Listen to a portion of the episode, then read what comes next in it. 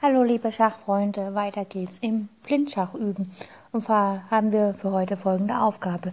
Wir wollen etwas sicher angreifen. Also es gibt eine weiße Figur und zwei schwarze Figuren und die weiße Figur möchte eine der schwarzen Figuren sicher angreifen. Äh, es empfiehlt sich für Leute, die gut in Übung sind, das wirklich tatsächlich blind zu machen, so wie ich es diktiere, gleich zu lösen. Und für Leute, die das eben noch nicht so können, dann ist es zu empfehlen, dass ihr die Sachen aufschreibt und dann vom Blatt löst und euch einfach ein leeres Schachbrett vor die Nase legt. Los geht's mit der ersten Aufgabe. Ein weißer Springer steht auf dem Feld E5, ein schwarzer Turm auf dem Feld B4 und ein zweiter schwarzer Turm auf dem Feld H3. Wie kann der Springer einen der Türme sicher angreifen?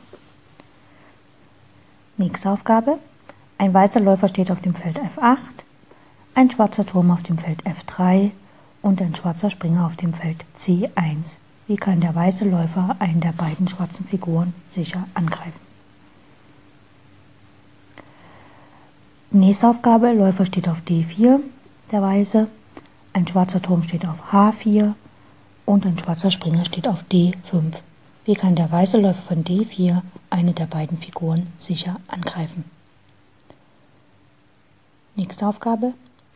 Ein weißer Läufer steht auf dem Feld D1, ein schwarzer Turm auf dem Feld E5 und ein schwarzer Springer auf dem Feld E8. Wie kann der weiße Läufer eine der beiden Figuren sicher angreifen?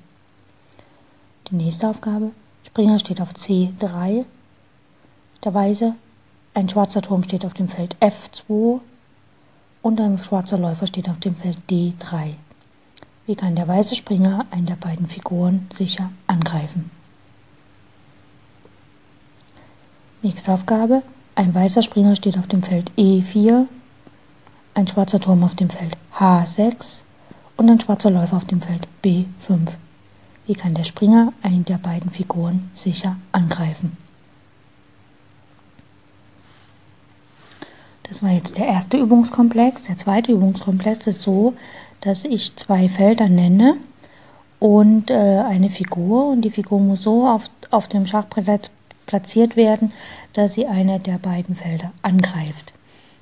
Also beide angreift. Ne? Also wenn ich jetzt zum Beispiel sage A6 und E4, ne? das Feld A6 ist weiß, das Feld E4 ist auch weiß und dann Turm und dann kann man halt aufschreiben, okay, dass der Turm auf dem Feld A4 greift er A6 und E4 an und auf dem Feld E6 greift er auch A6 und E4 an. Ne? Also G5 und G1. Wo muss ein Läufer platziert sein, dass er beide angreift?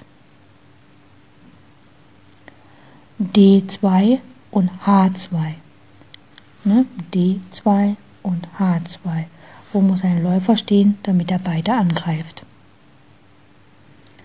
E8 und A8. Wo muss ein Läufer stehen, dass er beide angreift? Jetzt kommen drei Felder, wird ein bisschen kniffliger. A3, E5 und C1. Wo muss der Läufer stehen, um alle drei anzugreifen? G6, D3, H1, wo muss der weiße Läufer stehen, um alle drei anzugreifen. G4, E2, A8. Wo muss der Läufer stehen, um alle drei Felder anzugreifen? Und die letzte Aufgabe für heute.